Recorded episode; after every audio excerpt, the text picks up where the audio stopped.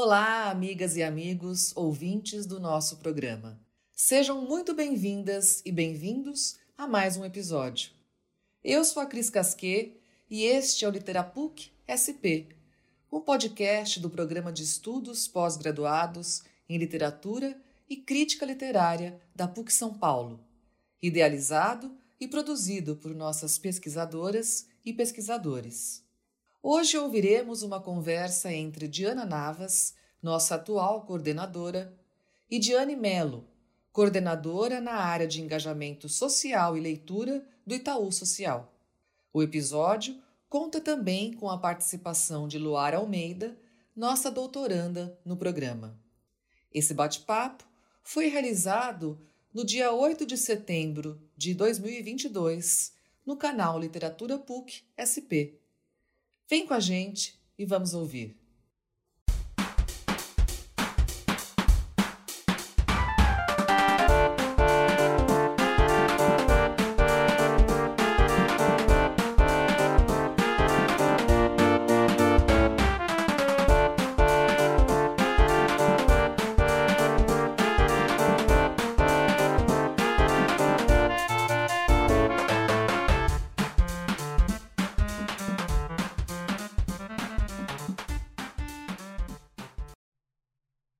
Pessoal, boa noite a todos e a todas. Sou a professora Diana Navas, coordenadora do Programa de Literatura e Crítica Literária da PUC de São Paulo, e hoje nós estamos iniciando mais um conjunto de lives, uma série que se intitula Horizontes FligiPUC.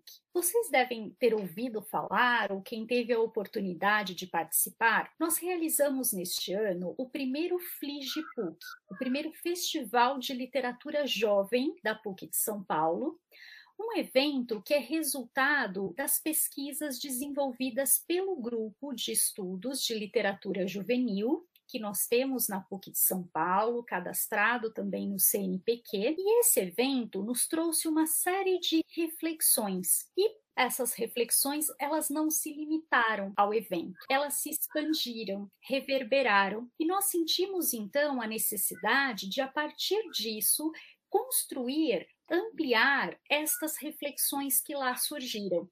Este vai ser o nosso propósito com esse conjunto de lives que vamos realizar. Nós vamos trazer convidados que participaram desse encontro, outros que não puderam estar lá presentes, mas cujas reflexões dialogam muito com o que foi discutido, e nós esperamos com isso ampliar as nossas reflexões não só sobre a literatura jovem, mas sobre a importância da leitura literária. E para esse conjunto de lives, nós vamos ter aqui os pesquisadores que fazem parte desse grupo de pesquisa de literatura juvenil e por isso hoje a convidada a estar aqui comigo é a Luar Almeida, que é doutoranda do nosso programa, que está comigo nesse projeto de pesquisa e a quem eu agradeço muito, não só por estar aqui hoje, mas pela parceria que nós temos desenvolvido dentro desse grupo. Então, Lara, muito obrigada pela sua participação. Vou passar a palavra para você dar boa noite antes que a gente apresente a nossa convidada de hoje. Obrigada, Diana. Boa noite a todas, a todos. E eu acho que o Fligipuc foi uma sementinha ali que a gente plantou, né? E que bom que a gente está colhendo agora e continue colhendo muito, né? Desse evento e fala muito sobre literatura juvenil, sobre formação de leitor, que eu acho que é tão importante. Então, que essa seja a primeira de uma série de lives muito bonitas. Verdade, Lu. E nós não poderíamos começar de forma melhor, que é trazendo para essa conversa a Diane Mello, que está representando aqui o Itaú Social. Nós vamos conhecer um pouquinho da proposta, do que eles desenvolvem, mas logo de início eu gostaria de ressaltar a importância que o Itaú Social tem no fomento da leitura. E é por isso que hoje a nossa live se intitula Investimento Social Privado e Fomento à Leitura. Então, Diane, eu gostaria muito de agradecer a sua presença. Tenho certeza que muito do que você vai dizer aqui vai ao encontro das expectativas daqueles que nos seguem, que se preocupam muito com essa questão da leitura literária. E antes de te passar a palavra, eu gostaria só de fazer uma breve apresentação da Diane para vocês poderem conhecer um pouquinho do percurso dela. A Diane é formada em fonoaudiologia, com especialização em linguagem pela PUC São Paulo. Atuou como coordenadora pedagógica na educação infantil e ensino fundamental. Trabalhou na elaboração e aplicação de programas de formação e assessoria fonoaudiológica às escolas e OSCs, desenvolvendo programas de inclusão e de formação continuada para educadores. Desde 2010, ela atua no Itaú Social, participou da elaboração, implantação, acompanhamento e avaliação de programas e projetos desenvolvidos na área de gestão educacional, educação integral e leitura e escrita, como o programa Escrevendo o Futuro, Olimpíada de Língua Portuguesa e o Leia para uma Criança, um programa que é muito querido por todos. Atualmente, a Diane coordena a área de engajamento social e leitura da mesma instituição. Ela é membro também do grupo, coordenador da rede LECT, Rede de Leitura e Escrita de Qualidade para Todos, e é mestranda em Linguística Aplicada e Estudos da Linguagem na PUC São Paulo. Então, Diane, mais uma vez, reitero aqui meu muito obrigada a você por estar aqui conosco, por compartilhar um pouquinho do que é o Itaú Social e das suas práticas de fomento à leitura. Olá, boa noite a todas, todos. Diana, Luara, muito obrigada pelo convite. É muito bom a gente estar aqui conversando sobre um tema tão importante, né, que é o fomento à leitura no nosso país. Então, como a professora Diana já me apresentou, né, eu, em nome de toda a equipe do Itaú Social que trabalha com essa temática, a gente agradece muito pela oportunidade. O Itaú Social, ele é uma organização braço social do Banco Itaú, que atua em parceria com inclusive outros institutos e fundações, né? O Itaú Cultural, que hoje também a gente é intitulada Fundação Itaú para Educação e Cultura, que também tem uma outra área que é a educação, Itaú Educação e Trabalho, que também vai olhar para o ensino profissionalizante. Mas vou me deter aqui a falar do Itaú Social, né, e da nossa atuação. A gente desenvolve, implementa e compartilha soluções, né, que contribuam com a melhoria da educação educação pública brasileira. Então, a gente tem um foco muito importante na sociedade civil, que atua ampliando as oportunidades de aprendizagem para as crianças e adolescentes, principalmente aqueles que estão em situação de maior vulnerabilidade social, e também tem uma atuação na formação dos profissionais da educação, desde os professores até as equipes gestoras de secretaria de educação. Então, o Itaú Social ele é um polo de desenvolvimento educacional que articula diversas iniciativas do país e também produz conhecimento, avalia seus projetos, né? Então a gente tem uma preocupação também com essa avaliação, né? Com esse monitoramento de qual é o impacto desses projetos. Eu, nesta coordenação, né, de engajamento social e leitura, a gente tem algumas iniciativas, acho que falamos do Leia com uma criança, né, que é um projeto que já tem aí 12 anos, que nasce como um projeto de mobilização para a sociedade, nesse convite de Leia com uma criança, né? Ele era no começo chamado de Leia para uma criança, que a gente queria mesmo essa mobilização, esse chamado para a primeira infância e do porquê é importante desde essa faixa etária a gente já iniciar essa criança na leitura. Mas acho que eu posso ir contando, senão eu vou falar. Vamos lá, eu acho que, que você já sua, né, Jenny, muito bem que é a missão do Itaú Social é contribuir, auxiliar projetos que trabalham com a formação de leitores. Então, vamos a partir disso algumas reflexões, né, Lu? Queria também agradecer primeiro a Diane, né, que eu ainda não agradeci ela aqui ao vivo, então só agradecer também. Puxar esse gancho, então, que você falou desses projetos, eu queria que você contasse um pouquinho mais para a gente quais são esses, os tipos de projetos de formação de leitores que o Itaú Social apoia, dar alguns exemplos para a gente, então falar um pouquinho sobre isso. Tá ótimo, Luara, é um prazer. A gente tem esses projetos, quando a gente fala de fomento à leitura, né, a gente está olhando muito para quem produz algum tipo de iniciativa na sociedade civil, no seu território. Então, a gente tem um olhar para essas organizações da sociedade civil que tem lá na sua, no seu local, uma biblioteca comunitária, um projeto de leitura, como que isso é articulado com a comunidade, com as famílias. Então, o Itaú Social ele fomenta esse tipo de projeto, seja com recurso financeiro ou com recurso técnico, então fazendo formação, apoiando essa organização na sustentabilidade técnica dela, na missão dela. Então a gente tem esse olhar para a sociedade civil, porque a gente acredita muito, os números são muito impressionantes. Quando a gente olha para as crianças, uma criança pobre e uma criança rica, que ela tem ali oportunidades de aprendizagem, principalmente na questão da leitura, a diferença é enorme dessas crianças. E a gente sabe que as crianças que estão numa situação de maior vulnerabilidade,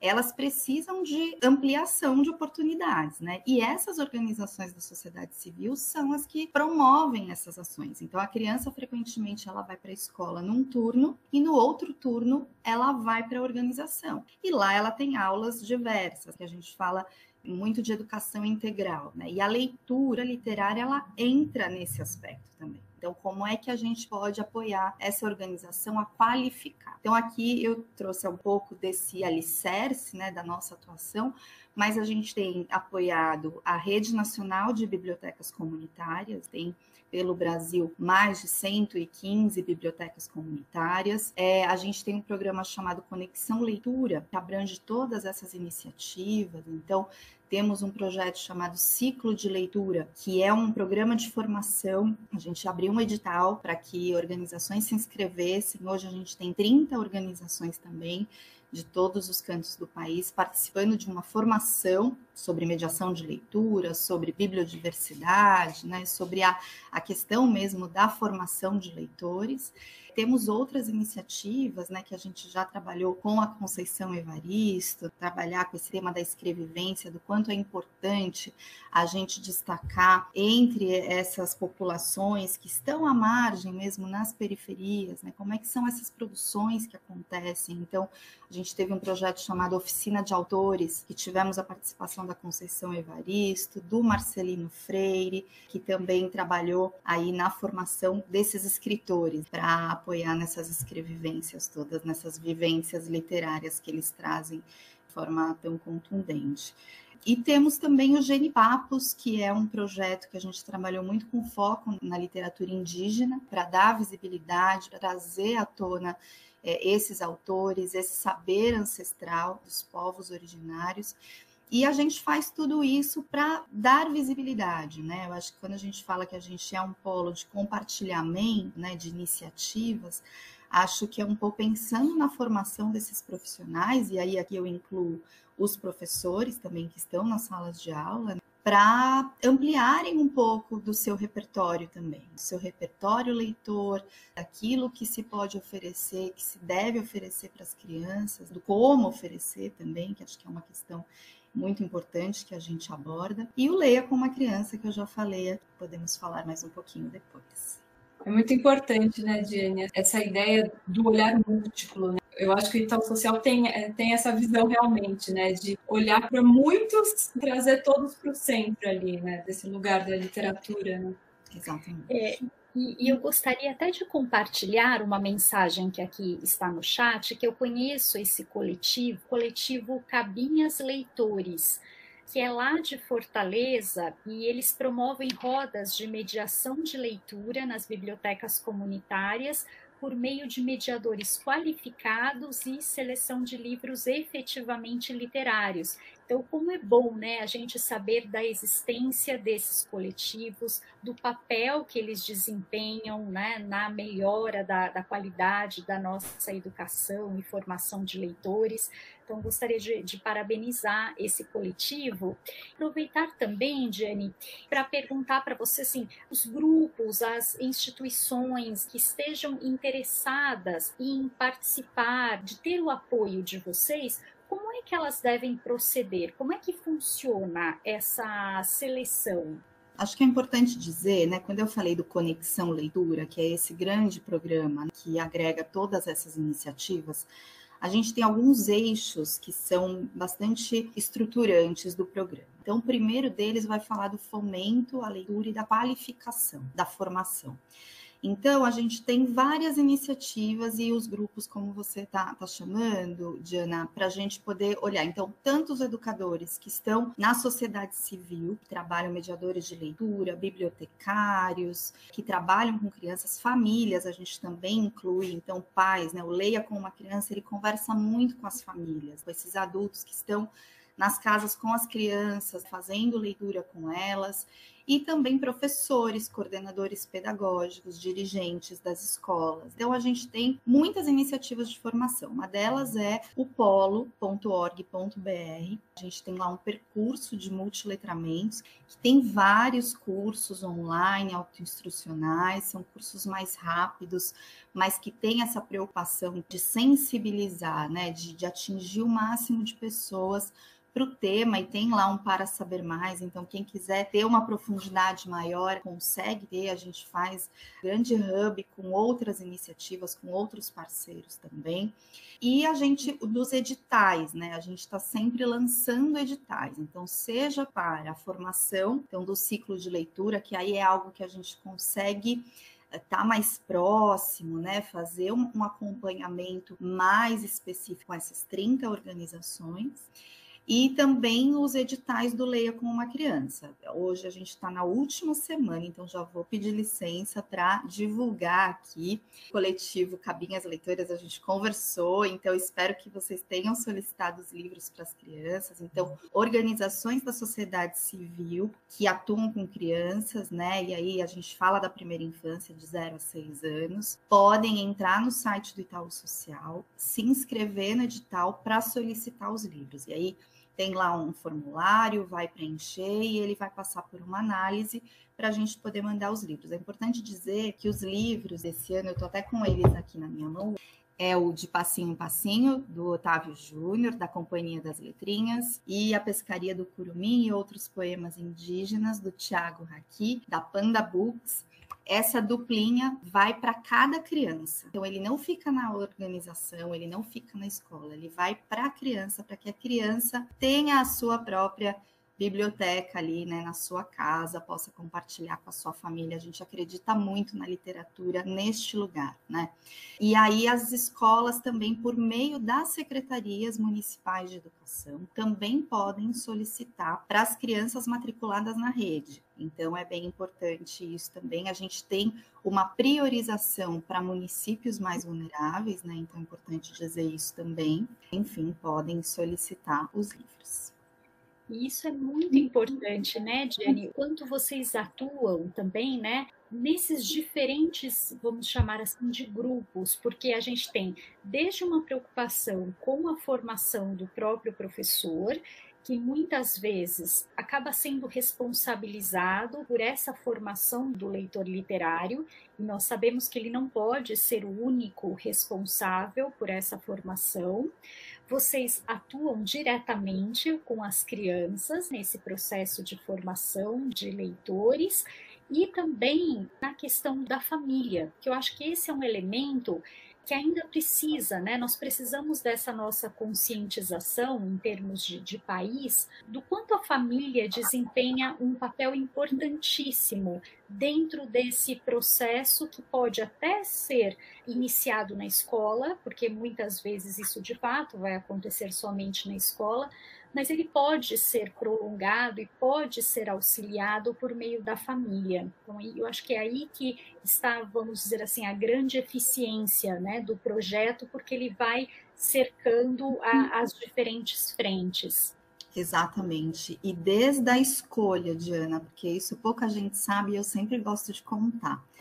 Porque o edital do Leia com uma Criança, quando a gente abre para as editoras, ele tem duas etapas, né? Então a gente está aqui finalizando o edital para solicitação dos livros, e ao mesmo tempo a gente já abriu o edital também até sexta-feira, até amanhã, para as editoras inscreverem os livros para seleção de 2023, né? Então esse ano a gente vai ter um recorte de autoria latino-americana, então diferente do ano anterior, que a gente privilegiou livros de autoria indígena e narrativas negras, a gente passa a privilegiar em 2023 narrativas de autores latino-americanos, sejam escritores ou ilustradores.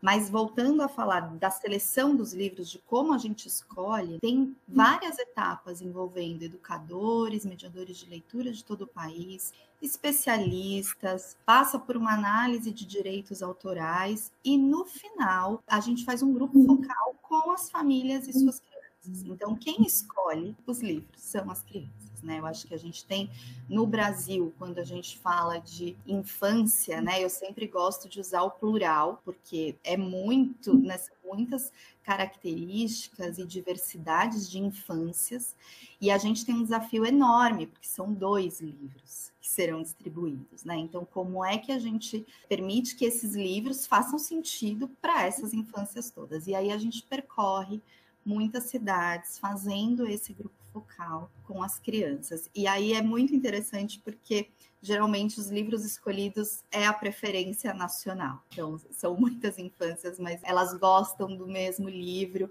e os seus mediadores, né, então, seus pais, suas mães, seus professores também participam dessa escola. Então, é fundamental que trazer a família é, para essa importância, né, para essa valorização da leitura é muito importante. E que bonito também, né? Esse dar a voz às crianças, dar essa autonomia, porque escolher um livro pode parecer algo muito simples para quem ouve, mas a simbologia que tem nisso, né? De ter essa autonomia para saber aquilo que quer ler, o que gosta de ler, isso é, significa muito mais do que simplesmente escolher um título. Diane, eu vou só aproveitar para fazer uma pergunta que está aqui no chat também, que é da Luana. Ela diz assim: as cidades que não estão na lista de cidades vulneráveis não têm chance de receber os livros? Tem chance se a gente não conseguir atender a todos os inscritos que estão nessa lista de prioridades, Luana. Então, assim, geralmente pode acontecer de um município que não está ali naquela lista receber. Aí vai depender muito do porte do município, da quantidade de livros, porque a gente não vai entregar para metade do município. São vários fatores que a gente vai precisar olhar porque afinal de contas são um milhão de kits de duplinhas. Então a gente tem este número para entregar. Eu não sei de onde a Luana fala, mas a gente torce aqui para dar certo. Mas, Luana, já vou te avisar que a gente também tem algumas iniciativas ao longo do ano, que é de uma biblioteca, um acervo infantil de 50 livros, também passaram por uma curadoria, uma seleção, e a gente também entrega para as escolas, para as organizações. Então, ao longo do ano, fica acompanhando a gente, que a gente vai divulgar essas iniciativas também. Diana, eu queria puxar isso do Leia para uma Criança, que eu acho que é o programa querido por todos do, do Itaú Social. Então, eu queria voltar aqui e você contar um pouquinho para a gente, então, como surge esse projeto do Leia para uma Criança, qual que é a proposta dele, né? falar um pouquinho mais sobre ele, porque a gente está agora na semana final de edital, mas vamos voltar para o comecinho. Como que começou isso? Luara, ele começa em 2010, né? E ele foi uma iniciativa do Banco Itaú. É bem importante a gente dizer isso, porque ele nasceu, claro, em conjunto com o Itaú Social, mas ele, antes já de 2010, o banco fazia um trabalho já com a pastoral da criança na arrecadação de livros. Então, as agências do Banco Itaú tinham lá uma caixa e as pessoas deixavam livros para que fossem doados à pastoral da criança. Então, o banco sempre teve essa iniciativa de envolver a sociedade em temas importantes. E aí surgiu essa ideia de trazer poxa, as pessoas não têm acesso a livros, como é que a gente pode fazer isso? E aí, durante 10 anos, o banco fez né, esse processo de, do leia para uma criança e as pessoas, pessoa física podia pedir o livro. Então, muitas das pessoas que estão ouvindo aqui provavelmente vão dizer, ah, eu conseguia digitar lá o meu CPF e receber os livros. Então, uma parte iam para o Itaú Social, para os nossos projetos, e outra parte para a população em geral. Desde 2020, a gente começou a mudar um pouco dessa estratégia. Essa ideia, então, era mobilizar a sociedade para o tema, queria sensibilizar, chamar atenção. Brasil não é um país de leitores, a gente sempre escuta essas coisas. Como é que faz para formar leitores? Então, a gente pensou, der visibilidade para essa questão, vai ficar difícil pautar o tema. Então, a gente sempre faz a distribuição dos livros, mas, ao mesmo tempo, existe uma preocupação muito grande da comunicação de pautar a imprensa. Assim, a gente sempre dá entrevistas falando sobre a importância da leitura, sobre o direito à leitura, né? Que não é uma coisa assim, ah, a gente entrega os livros. Não, a gente precisa qualificar esse uso, né, essa literatura, esse acesso à literatura, dizer para a sociedade, olha, isso é direito. A escola precisa ter um bom acervo para suas crianças. Vamos cobrar dos nossos governantes isso, vamos olhar para as políticas públicas, apoiar na incidência política, né? A gente está com pessoas que trabalham nas bibliotecas comunitárias e que sabem o esforço que elas fazem muitas vezes ali no município para a implementação dos planos municipais do livro Leitura, Literatura e Biblioteca, a gente tem que ter esse olhar para a sociedade, pautar muito bem o tema. E o Leia, ele é esse programa. Então, ele é um programa que tem um gesto concreto, que é de entregar o livro, mas por trás dele ele tem muitas iniciativas de formação, pautar a sociedade de mobilização, né? que a gente chama de campanha, né? Todos os anos a gente faz a campanha do Leia com uma criança, fazendo esse recorte para as famílias, para as crianças mais vulneráveis. E aqui, né, Jenny, eu acho muito importante se você pudesse comentar um pouquinho essa mudança, né, do leia para uma criança para o leia com uma criança, porque eu acho que isso é muito significativo também. É uma troca de uma palavrinha, mas que muda muito a intenção. E isso foi muito interessante, porque desde 2010 a gente fala, né, leia para uma criança, mas leia para e com uma criança.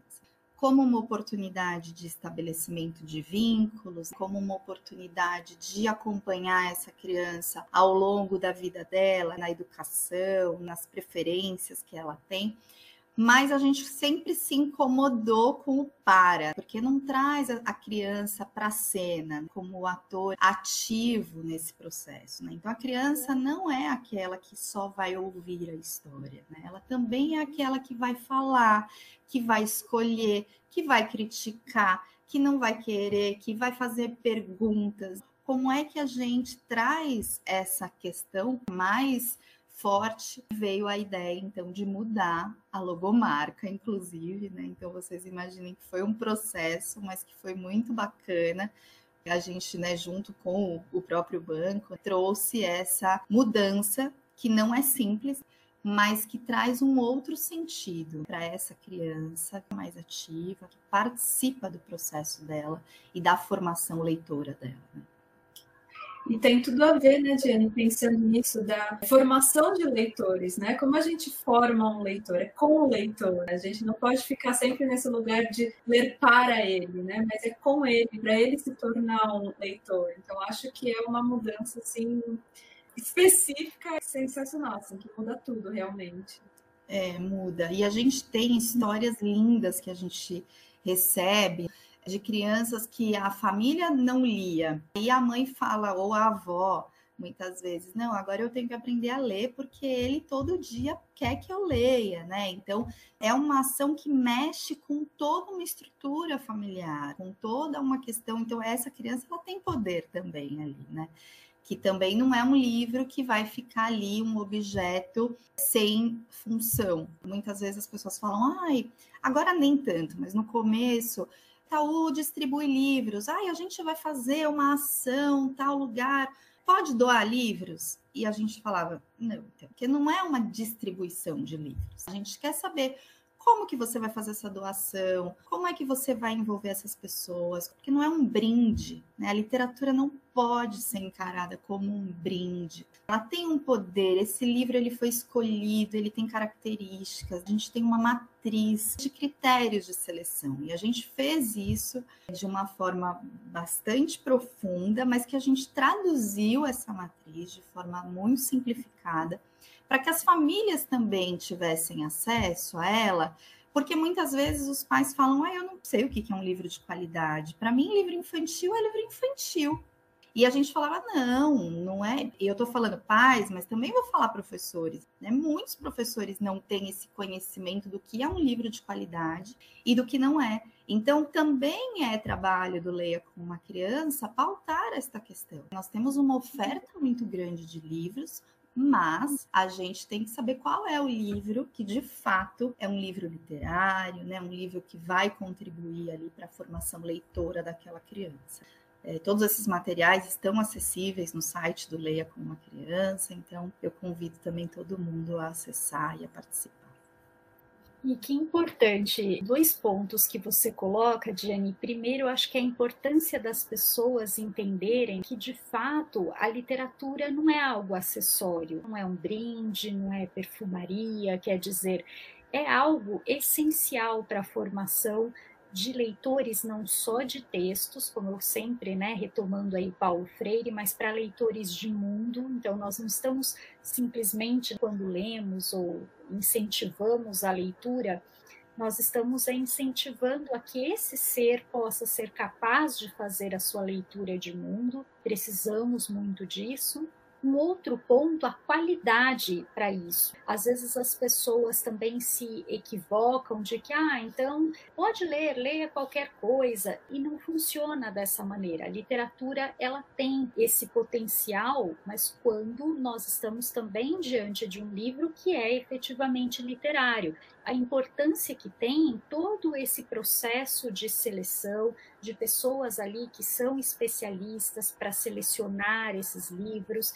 Então, às vezes parece, como você disse, né, uma atitude assim, algo simples, ah, ir lá e entregar um livro. Não, é muito mais do que isso que está sendo feito. E aí aproveito também, Jane, para colocar aqui no chat a Tiaia, ela destacou dois cursos de vocês. Primeiro, o curso sobre bibliotecas comunitárias, que ela fala que é muito bom e o curso também Infâncias e Leituras, do, do, Itaú Social. Ela recomenda muito esses dois cursos. Então, a pergunta: pessoas que queiram fazer esses cursos, o que, que elas precisam fazer? Como é que elas têm acesso a esses cursos? Ótimo. Entrar no polo.org.br, que é a plataforma de formação do Itaú Social, faz um cadastro simples na plataforma e tem acesso a todos os cursos. Como eu disse, são cursos autoinstrucionais, então esses dois que a Tiaia citou, eles estão nesse percurso formativo de multiletramentos então, vocês podem acessar esse material do Genipapos que eu disse, né? São dois cursos que nós temos. Também está lá com a participação do Ailton Krenak, do Daniel Munduruku, Dona Alissa Patachó. Então, tem vários autores que estão lá, então vocês também podem acessar esse material. Tem um outro curso que é o Leitura para Bebês, também está disponível lá. Tem um que nós vamos lançar, falar no final do ano, a gente vai lançar um livro sobre as políticas públicas do livro da leitura, então como fazer o plano municipal do livro Leitura, Literatura e Biblioteca e como implantá-lo. Esse é um curso em parceria com a Rede LECT, que é a rede de leitura escrita de qualidade para todos do GIF. Então eu convido, é bem simples, é só se cadastrar, entrar na plataforma e acessar os cursos. Jenny, você pode repetir o link, por favor? Do... Posso, www.polo.org.br. Tá ótimo. A gente tenta depois colocar no chat, mas já fica aqui registrado também. Eu ia puxar, Diane, esse ponto que você falou, como o Itaú Social realmente atua 360. Então, ele tem esses cursos disponíveis para quem quiser fazer, entrando no site. Então, ele é todo aí nas bibliotecas, diretamente nas famílias, nas escolas, com as crianças. Realmente é um incentivo 360, isso é, é lindo. E aí, então, a minha pergunta seria você falou um pouquinho e efetivamente, né, qual que é o papel da iniciativa privada na formação de leitores e de cidadãos?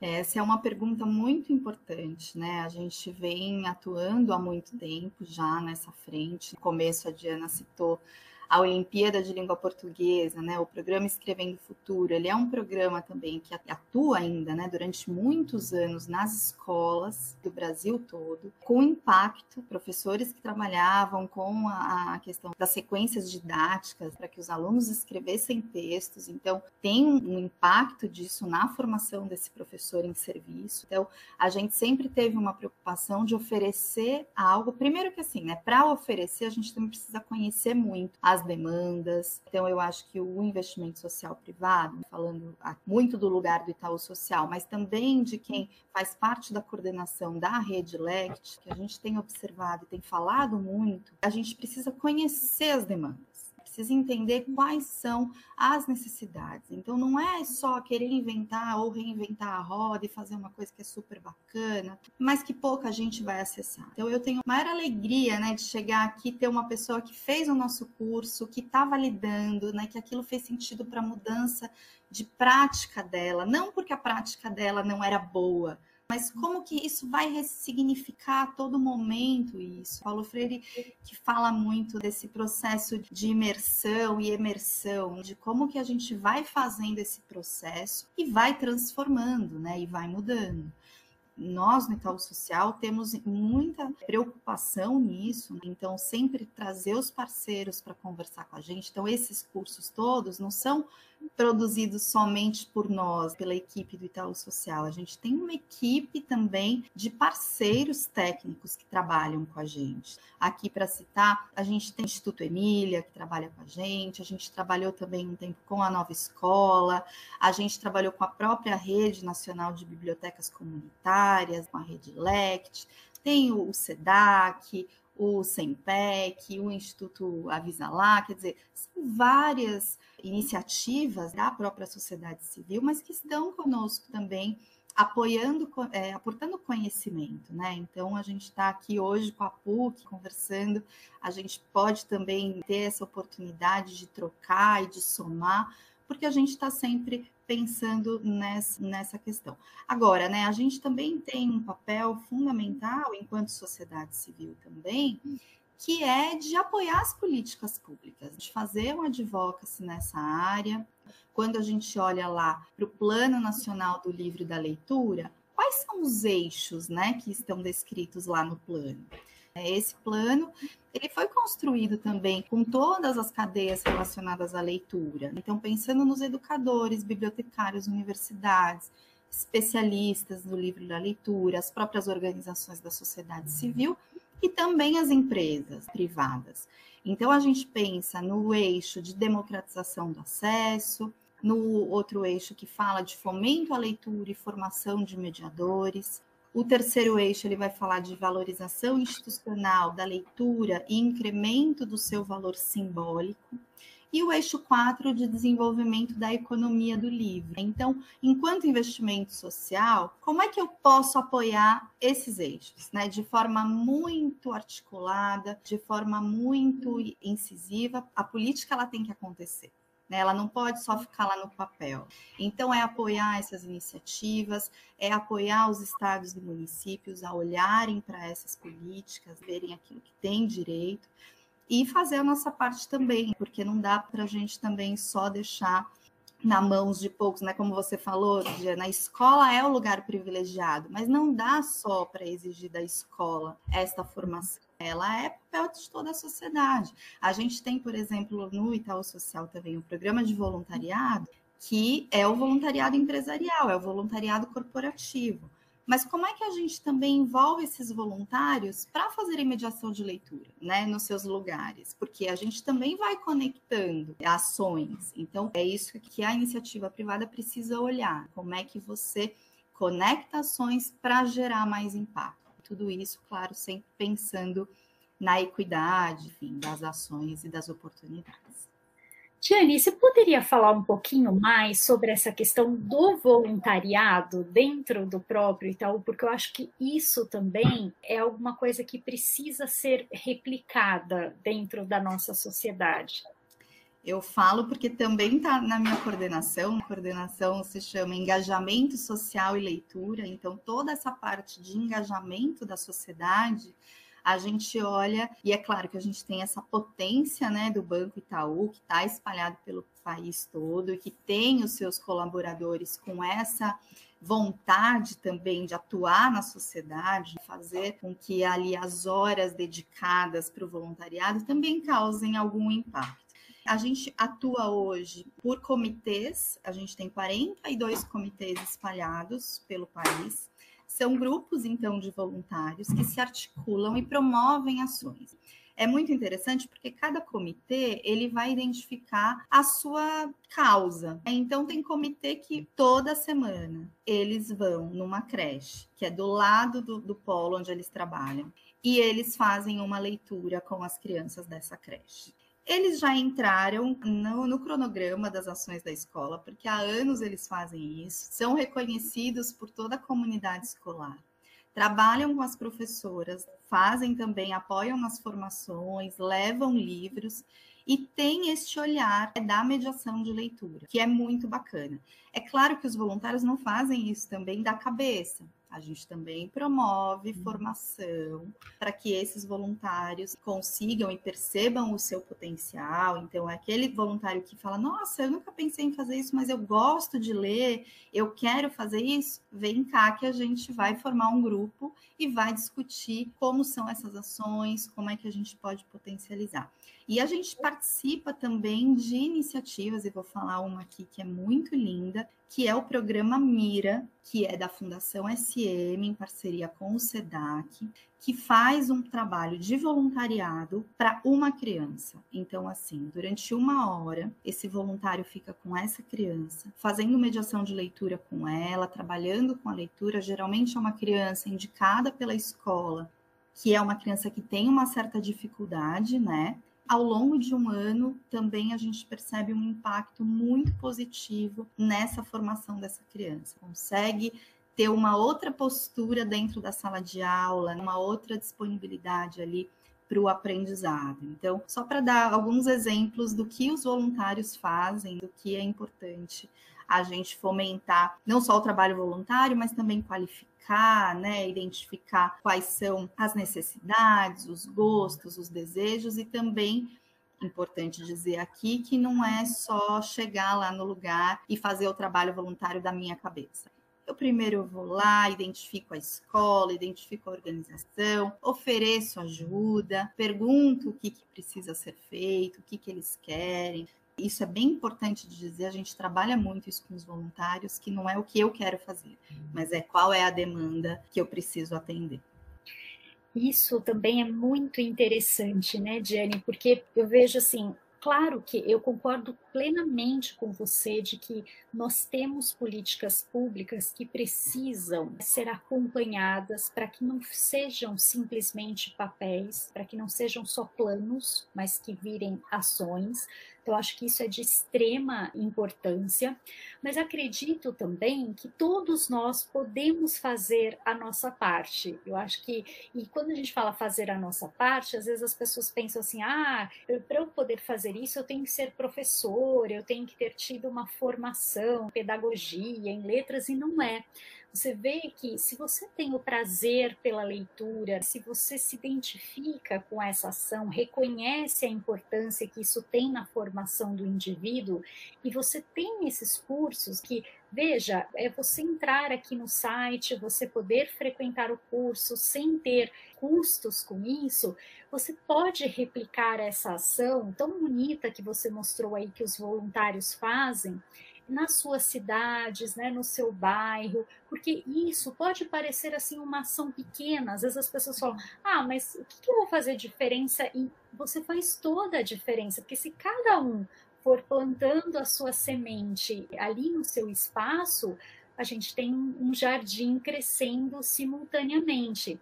Então, acho que fica o convite para todos que estão no, nos assistindo, tem, né, reconhecem essa importância da leitura literária para que pensem né, nessa possibilidade de levar, eu diria assim, não é até às vezes as pessoas entendem de forma equivocada que não é levar um entretenimento, não, mas é levar um direito àquelas pessoas e que muitas vezes eu acho que a ideia do voluntariado no nosso país ainda se confunde simplesmente com a questão de uma doação financeira.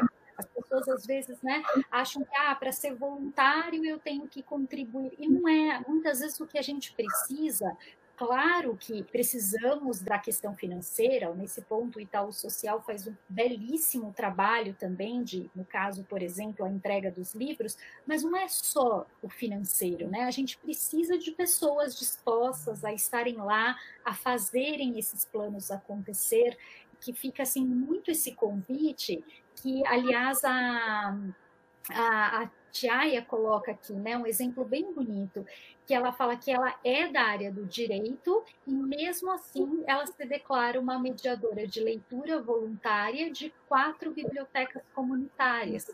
Então veja como está nas nossas mãos também fazer essa diferença. Ela até coloca, né? A gente não pode confundir assistencialismo com voluntariado. E é isso mesmo, nós precisamos ser voluntários, porque senão nós corremos o risco também de ficarmos numa posição só de fazer críticas, mas não nos movermos para tentar modificar essa situação. Até porque literatura também é afeto, né, Diana? Né, Diane, também. Então, é, né, o voluntariado tem muito a ver com o afeto, com você estar ali com o seu tempo, dedicando o seu tempo com aquela criança, lendo com aquela criança. Eu acho que é sobre afeto. Exato. E tem uma coisa que os voluntários, né, a gente aprende muito com eles também, com os grupos, porque você tem essa pessoa que é do afeto e que gosta desse contato físico, porque é isso. Quem trabalha com crianças sabe, você chega com um livro, senta numa roda, as crianças vêm para cima da gente aquela coisa. E tem voluntário que não sabe como lidar. E aí o que, que vai fazer? Bom, você pode ter muitas atitudes. Você pode organizar, por exemplo, uma doação de livros. Você pode selecionar uhum. esses livros que vão para doação, porque às vezes, infelizmente, que no Brasil ainda se doa aquilo que nem a gente usa mais. Então, doa um livro faltando página, rasgado. Os voluntários também fazem esse processo de bastidor, sabe? De olhar para aquele livro, de ver se aquele livro é um livro de qualidade para ir para aquela criança, para aquela organização. Eu organizo, de repente, uma rifa para poder apoiar para comprar mesmo livros que aquela organização precisa. Tenho outros que se fantasiam, que gostam né, dessa parte da contação de histórias para encantar as crianças. Então, tem várias, né? Eu acho que o voluntariado ele é muito amplo tem para todo mundo, sabe? Uhum. Ai, mas eu não gosto de fazer. Não, dá para você fazer. Ai, mas eu não tenho tempo de ir então. O Mira, você faz online a sessão com a criança. Então, assim, não tem desculpa, né? A gente consegue atuar, a gente consegue fazer isso, seja a nossa característica, né? o nosso perfil, mas a gente com certeza vai encontrar alguma ação. E isso que você está trazendo, Diana, eu acho que é fundamental. Eu acho que a gente precisa olhar e agir mais, né? Eu sempre costumo dizer como alguém colocou aí, para a gente não confundir o assistencialismo com o voluntariado, essa coisa da caridade, da solidariedade. Não é só isso que está em jogo. Né? A gente precisa falar de direitos humanos, como Antônio Cândido falou muito para a gente. A literatura é um direito humano. Então, como é que é isso? Aquilo que eu desejo para mim que eu gosto e que eu me identifico, eu também preciso querer isso para o outro. E como é que a gente faz isso? Não é só indo lá também e doando nosso tempo, fazendo nossa caridade. Não.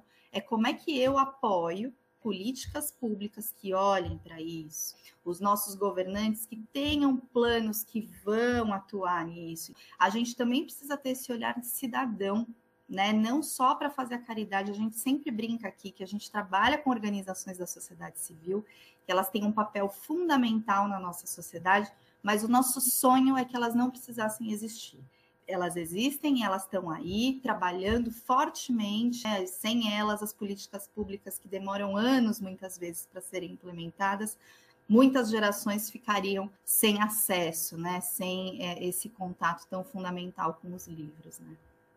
Exatamente, Diane. A gente sonha com o dia em que nós não precisaremos ter essas organizações, mas sem dúvida hoje elas desempenham um papel assim importantíssimo.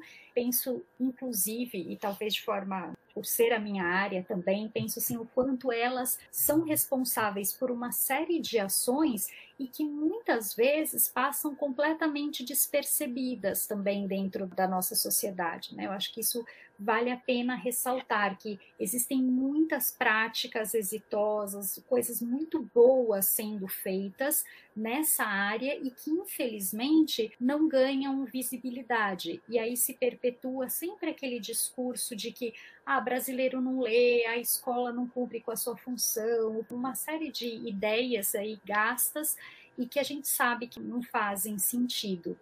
Agora, Diane, sobre o Mira, que também tem aqui um comentário no chat de que é incrível.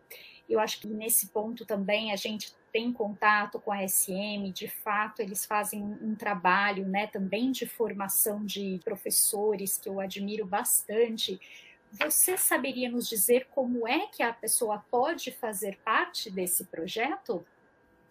Seguir as redes sociais do Mira, ele está no Instagram, mas também está lá no site, acho que é www.mira, do jeitinho M-Y-R-A, .org.br e sempre eles estão fazendo seleção de voluntários, também edital para se inscrever. A gente está sempre divulgando, porque hoje tem um trabalho para as escolas, mas eles também têm os pontos mira, né? Que existem em vários locais. Então, numa biblioteca ou numa organização da sociedade civil. E como é um para um, é uma criança para um voluntário, a gente precisa de um número muito grande de voluntários para esse projeto. A gente sempre incentiva que as pessoas se inscrevam. Acho que dá para também procurar as redes do SEDAC, www.org.br, Instagram, Facebook, porque também eles divulgam bastante por lá. Ai, Diane, que maravilha, sabe, poder te ouvir, porque nós vamos vendo quantas coisas boas também vêm sendo feitas, as possibilidades que nós temos de participar de tudo isso que vem sendo feito, porque de verdade, para mim, me incomoda muito essa postura muitas vezes que nós assumimos de reclamar da situação, mas não olhar o entorno e não ver, primeiro, que sim, existem pessoas que estão com a mesma preocupação que nós, e segundo, que muita coisa boa pode ser feita e eu posso fazer parte disso também. Eu brinco, a energia gasta em reclamar talvez se convertida em colaborar, em buscar soluções, em cobrar ações, seja muito mais produtivo canalizar essa energia. Então, muito bom te ouvir. Acho que todos nós saímos daqui inspirados a irmos conhecer os cursos que são oferecidos pelo Itaú Social, a participar do Mira, a conhecer e, e também a poder realizar dentro das nossas possibilidades essas intervenções no nosso entorno precisa até conhecer o nosso entorno, porque talvez tenha uma ação ali sendo realizada ao nosso lado e que nós desconhecemos. Então, acho que esse bate-papo serviu como essa inspiração, né, Lu? É, eu ia comentar que é um, um trabalho muitas vezes de bastidor. Essa live foi importante para apresentar, por exemplo, os projetos que o Itaú Social apoia, porque muita gente não conhece. Então, é um trabalho muitas vezes de bastidor, é um trabalho de formiguinha. Então, vai é, um pouquinho de cada vez, um para um, então apoiando projetos pequenos é um trabalho de formiguinha, mas é um trabalho muito importante, né? Porque a gente sabe quando tudo isso se junta que o resultado vem. Então, por mais é um trabalho que às vezes não é visto, mas é de uma importância enorme. Realmente dá muita esperança para a gente ter uma conversar sobre esses projetos. Eu também agradeço muito essa conversa. E sabe também o que eu acho que vale a pena? Nós falamos bastante da questão da formação da criança, do leitor criança, mas eu acho que nós podemos estender isso para todas as fases. Né? Nós estamos falando em nome de projeto de um grupo de pesquisa de literatura juvenil, porque nós uhum. reconhecemos também essa necessidade. Nós não temos um leitor simplesmente criança. É lá que a gente vai começar a cultivar esse hábito. Eu não gosto da palavra hábito, eu, eu falo prazer de leitura e que muitas vezes, se não foi cultivado na infância, ainda pode ser cultivado na adolescência, na idade adulta. Então, às vezes, a gente pensa um pouquinho, né, até nessas ações de voluntariado, que esses encontros com jovens, com idosos, com pessoas adultas, é também uma forma importantíssima de porque somos seres constantemente em construção, então não importa a idade que tenhamos, acho que é sempre importante ter esse construir que a literatura permite. A Tiaia fez um comentário muito bom ali, que ela falou que o Itaú Social é trabalho de formigueiro. E é isso, né? Porque somos todos formiguinhas fazendo pequenas ações, e aí a gente forma um formigueiro de fato. O Itaú Social é esse formigueiro que faz acontecer, que tem uma estrutura ali muito sólida fazendo acontecer sólida e consciente, né, Lu? É isso também que a Jenny deixou muito claro para nós. Não é alguma coisa assim intuitiva, não é um, um desejo momentâneo, quer dizer, tem todo um histórico, existe uma consciência por trás de cada uma das ações. Isso também é importante. Quando a gente se propõe a fazer algo nessa direção, tem que ser um trabalho também com consciência. Eu falo boa vontade junto com uma boa formação, junto com um preparo. Diane, eu nem tenho palavras para te agradecer, porque foi inspirador. Eu só queria deixar aqui nós ficamos à disposição também do, do Itaú Social. Acho que temos muito a trocar, temos muitas contribuições a fazer. Falo isso em nome do programa de literatura e crítica da PUC de São Paulo, que precisarem de nós, contem conosco, porque sem dúvida o que nós mais queremos e temos feito também é unir forças com todos aqueles que têm esse mesmo anseio que nós, que é o de contribuir com a formação de leitores literários. Ficamos muito à, à disposição e felizes por essa possibilidade de contato que temos criado. Já são nossos parceiros. Eu também estou muito feliz aqui de poder contar um pouquinho né, desse bastidor, desse trabalho que a gente realiza lá com muito, muito carinho. Eu sempre costumo dizer que o Leia com uma Criança, que é esse programa mais conhecido, ele não é um programa de Itaú Social, né? ele é um programa de todos nós, né? Porque ele é esse programa que de fato concretiza algo que a gente acredita a gente faz uma aposta né, na primeira infância como esse lugar de desenvolvimento, né, nesse lugar da formação do leitor, que vai passar certamente por várias etapas ao longo da vida, vai se distanciar, vai voltar, mas ele tem um arcabouço estético, cultural, político, social, que é muito importante da criança desde a primeira infância. Então, para mim é um prazer falar sobre esse nosso trabalho. Me coloco à disposição de vocês também, sempre que quiserem, me convidem, que eu gosto muito de conversar com vocês. E muito obrigada a todos que estiveram com a gente aí, fazendo perguntas, comentários, tá bom? Obrigada. Só agradecer. Como você falou, Tatiana, a gente sai inspirada dessa conversa. Reitero também que estamos à disposição do tal social e que, de novo, sementinha, formiguinha e a gente vai longe, né? Todo mundo junto. Exato. Então, queria agradecer a todos que estiveram aqui conosco, as interações no nosso chat, também convidar a, a, todos, como dissemos, a visitar todos esses sites e a se inspirarem nessa conversa para que a gente possa ir ainda muito além. Muito obrigada e até breve. Tchau, tchau. Tchau.